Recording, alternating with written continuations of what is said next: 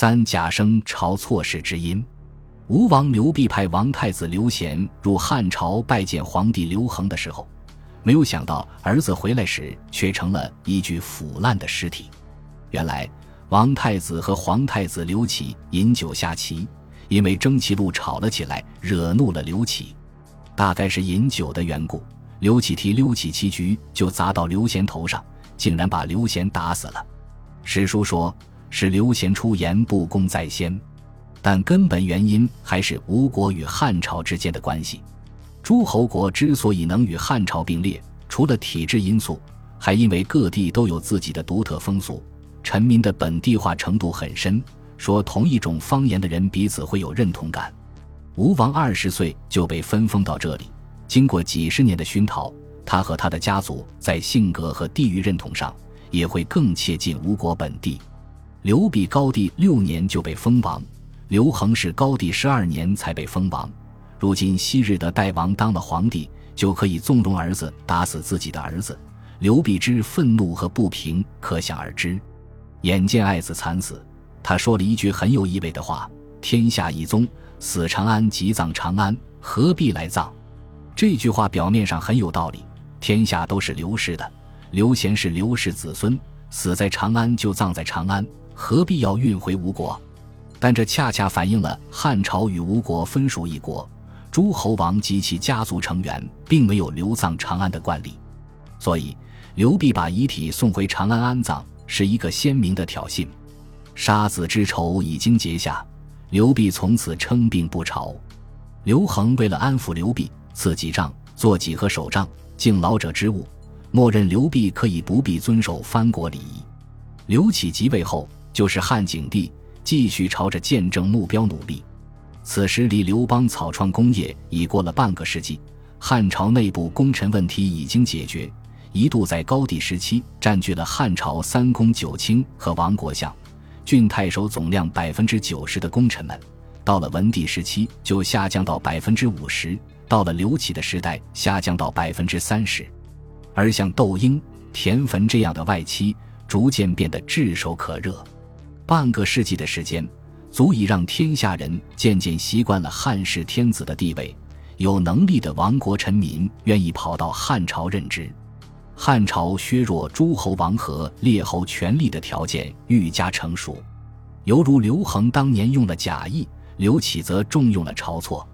晁错是靠学深不害、韩非的法家治术起家的，是刘启当太子时的太子家令。现在刘启即位。晁错一跃成了御史大夫，景帝对他几乎无言不听。被君主眷顾，就要全心全意为君主着想，生死族灭也在所不惜。这是战国以来法家之士的传统和命运。晁错于是建议削藩，因为削之一反，不削一反。削之，其反极或小；不削之，其反迟或大。这是横亘在汉帝国建政大业之前最坚固的石头。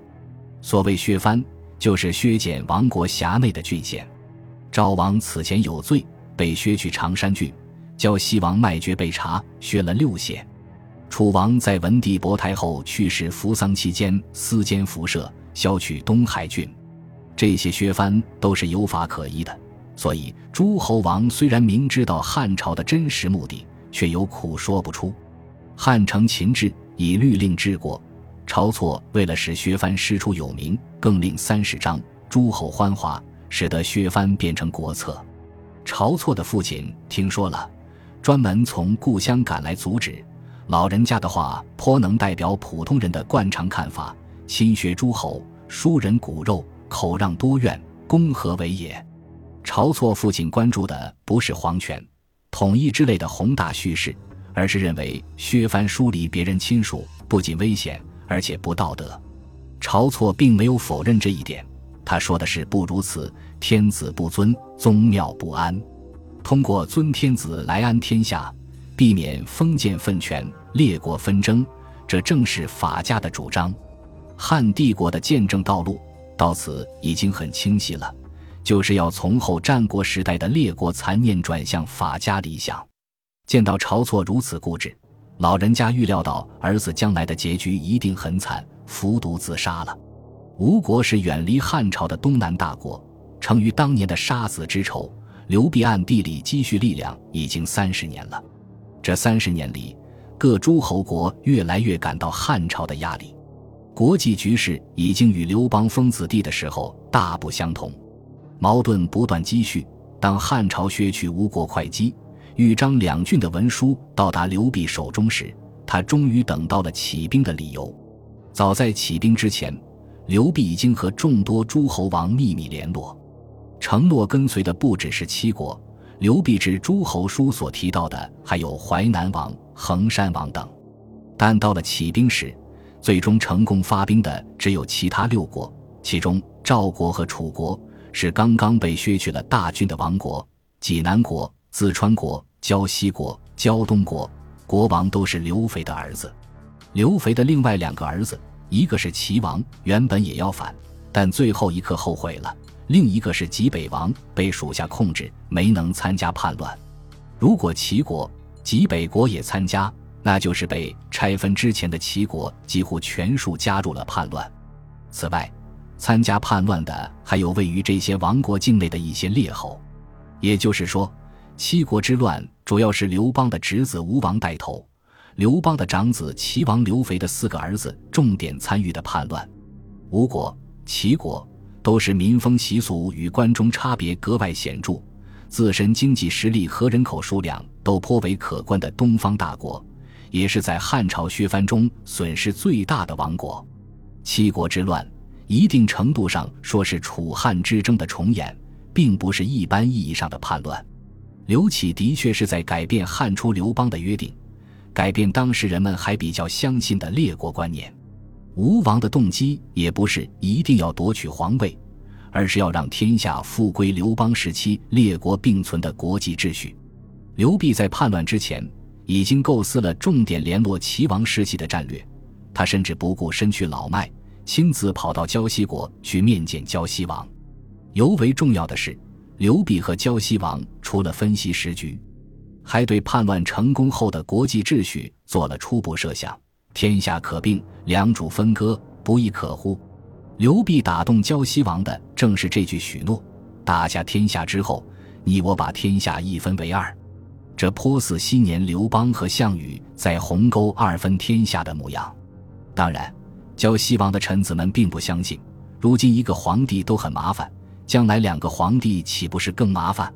认为吴王这话是在画饼，但吴王未必是画饼，他是从刘邦时代过来的人，是真心相信天下应该列国共处。这就是为什么七国之乱有几个王国同时叛乱，大家都是皇室后裔，都有资格争夺皇位，但似乎并没有考虑一旦成功了谁当老大的问题。说明这至少不是非常重要的问题，不妨对比西晋的八王之乱，几个国王为了当老大或支配老大，叛乱是相继发生，而不是同时发生。名虽相似，性质迥然不同。七国之乱并没有取皇室而代之的明显意图，这就是为什么刘辟打出的旗号是清君侧，这三个字似乎纯粹是托词。但在当时被许多人认为是真心话，也正因为此，景帝一度认为是受了晁错的蛊惑，果然将其斩杀。景帝曾因言语之怒而杀兄弟，又因一时之惧而杀忠臣，后世与文帝并列的令名其实难复。当然，晁错是白死了。七国之乱因为战略战术的失误，因为诸侯王国和汉朝权威的此消彼长。因为历史的潮流就是向帝国行进，战争仅仅持续三个月就平息了。击败七国的汉朝将军们，除了功臣后裔周亚夫，还有外戚窦婴。刘弼之死，意味着最后一批笃信旧时代列国关系的人物的失败。此后，景帝可以挟平叛之威，从容对诸侯国进行削弱了。他主要做了三件事：第一，拆分叛乱七国，这是最直接的惩罚。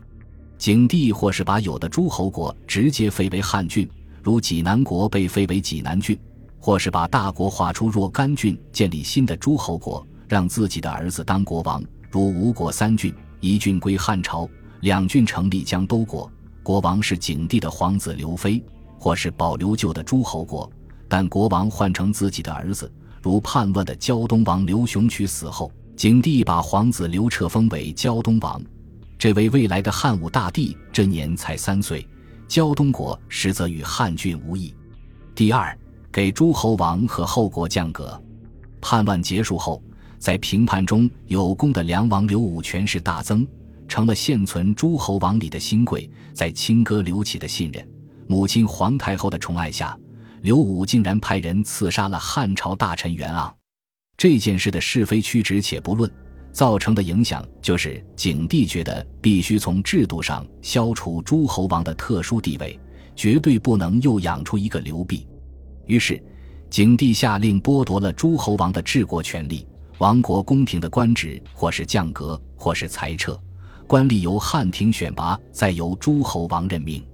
以往诸侯国的官职和汉朝的官职名称一样，职级相同。景帝就降低亡国官职的职级，提升汉朝同类官职的职级。亡国的真正统治者变成了汉廷委派的国相，后国也如此。等到汉武帝刘彻即位后，又借着淮南王。衡山王谋反案的余威，推行印章制度改革，把诸侯王的玉玺降为金印，收回了诸侯王国仅存的官吏的任命权。第三，把王国境内的后国都迁到汉郡里。以往汉朝的列侯分封在各地，有很多位于王国境内。七国之乱里就有一些列侯，或是主动，或是被胁迫跟随叛乱。景帝逐渐把这些位于王国境内的侯国迁到汉朝直接控制的郡里，使这些侯国受郡守的管辖。这就是汉景帝对汉帝国建政的努力。自刘邦立国一个甲子之后，后战国时代的格局已经改变，汉朝终于真正有了帝国的样子。地方上，王国和后国基本郡县化，中央里外戚们日益活跃。与功臣后代和从地方拔擢上来的文法官吏们分庭抗礼。本集播放完毕，感谢您的收听，喜欢请订阅加关注，主页有更多精彩内容。